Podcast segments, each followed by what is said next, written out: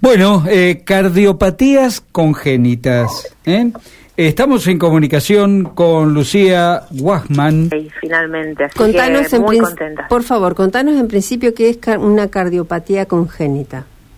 Bueno, eh, una cardio- Sí. eh, una persona embarazada no puede hacer nada para evitar, o sea, eh, nos toca porque es azaroso, digamos, no hay motivos.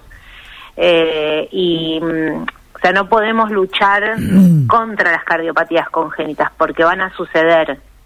Eh, pero sí lo que podemos hacer y lo que nosotras planteamos desde un primer momento es pensar, si bien esto no lo podemos evitar, bueno, pensemos eh, y garanticemos el acceso a, eh, a los tratamientos y que los nacimientos de estos bebés se- sean en lugares donde eh, las condiciones estén dadas para que se los pueda atender eh, en los primeros minutos de vida. Claro, porque el tratamiento comienza ahí, al, al instante Sí. de nacer, el instante posterior del nacimiento. Sí, sí. Y En la esto mayoría se, de los casos, sí. se detecta entonces durante la gestación y comienza el tratamiento allí. No siempre se detecta Ah, eh, durante la, ges- la gestación. Eh, apuntamos a que suceda eso, a que eh, a una detección temprana. Una detección temprana es una detección inútero. Esta, Eh, ¿Esta ley te garantiza esa posibilidad? de un de un diagnóstico Sí, sí.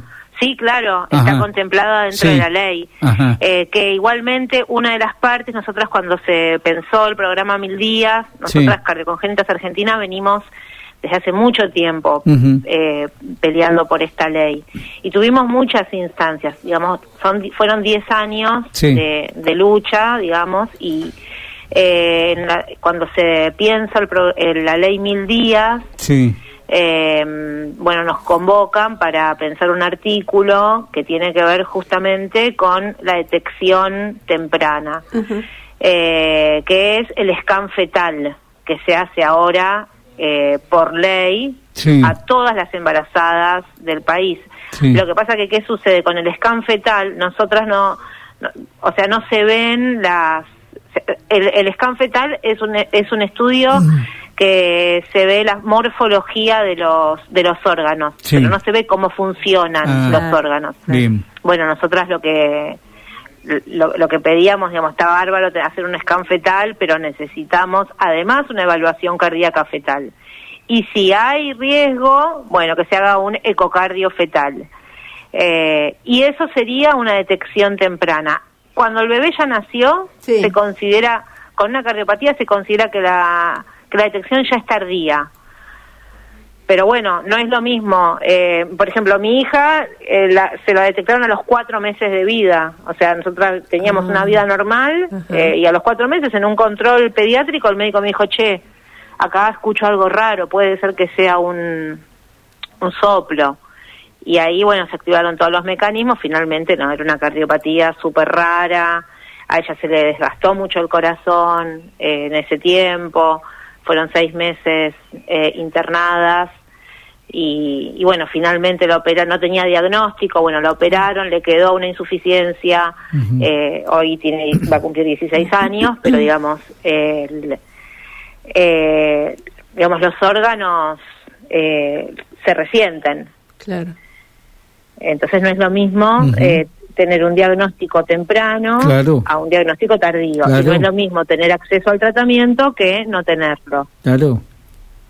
Estaba mirando algunos números, ¿no? Qué feo que es hablar de números cuando hablamos de bebés, ¿no? De personas de líneas generales, pero en esto vale la pena porque eh, se redujeron a menos de la mitad de las, las muertes con infantiles, desde luego, por eh, este tipo de malformaciones.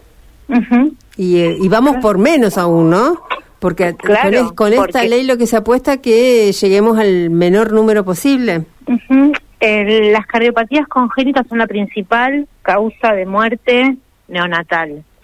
Eh, cuando no se tiene, un- es cuando hablamos de, de la muerte súbita Sí, o cuando sí, cuando mueren los bebés le dicen muerte blanca, muerte súbita. Bueno, cuando se habla de, de esas muertes, eh, pocas veces se hacen autopsias a esos bebés sí. eh, y, y los y son y son cardiopatías en general son fallas en el corazón eh, que no se que no se detectaron.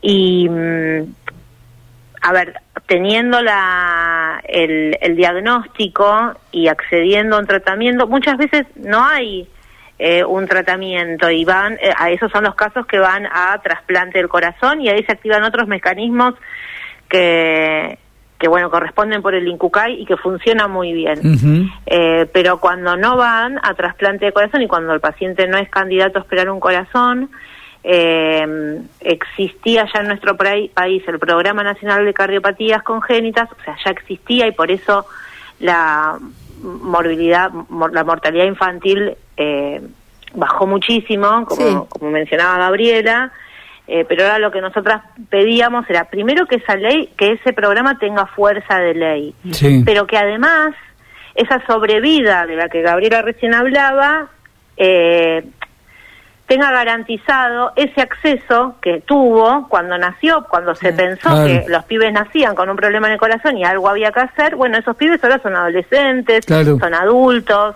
Bueno, ¿qué hacemos con esa gente? Pues ya son una población concreta. Eso es lo que está, estuvimos pensando eh, cuando, cuando pensamos la ley y, por eso la peleamos.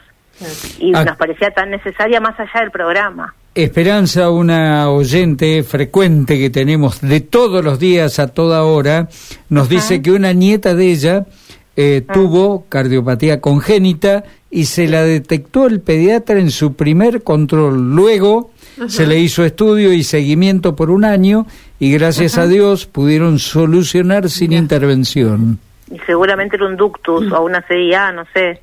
Pero sí, claro, hay, cardiopatías que, que se mm, que se solucionan sin sin eh, resolución quirúrgica. Me alegro, me alegro por, por la nietita de Esperanza.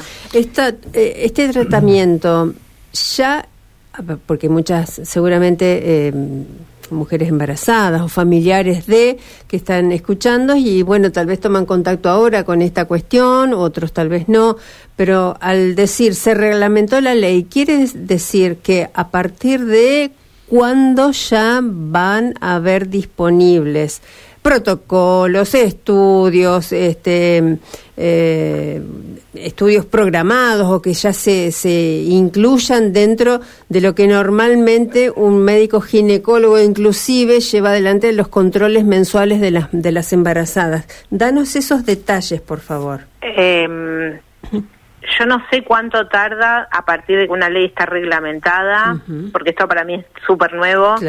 Eh, nunca llegamos a esta instancia, claramente. Eh, y yo voy aprendiendo en la medida que voy viendo las cosas, ¿no? Me van pasando. Eh, pero, porque aparte trabajo otra cosa, pero eh, creo que tienen como un plazo corto para, muy corto, digamos, para, para ya ponerlo en, porque ya está, esto ya salió, ya se reglamentó, ya tiene la firma del presidente, que era lo, lo único que estábamos esperando para que para que ya, digamos, se pueda adherir a nivel provincial. Esto significa que las provincias pueden adherir a la ley. No significa que las provincias que no adhieran no no tenga, o sea, no estén cubiertas por la ley, sino que va a ser más rápido que los mecanismos a los que se puedan acceder esas familias van a ser más rápidos. Eh, a, las provincias que no adhieran. En, Lucía la provincia de Santa Fe estamos esperando que sea lo más pronto posible. Claro. Te agradecemos un montón este contacto. Se nos terminó el tiempo, nos alegramos un montón. ¿eh? Apasionante el tema y es muy esclarecedor haber podido conversar con vos. Bueno. Un abrazo inmenso. Gracias, hasta luego. Eh...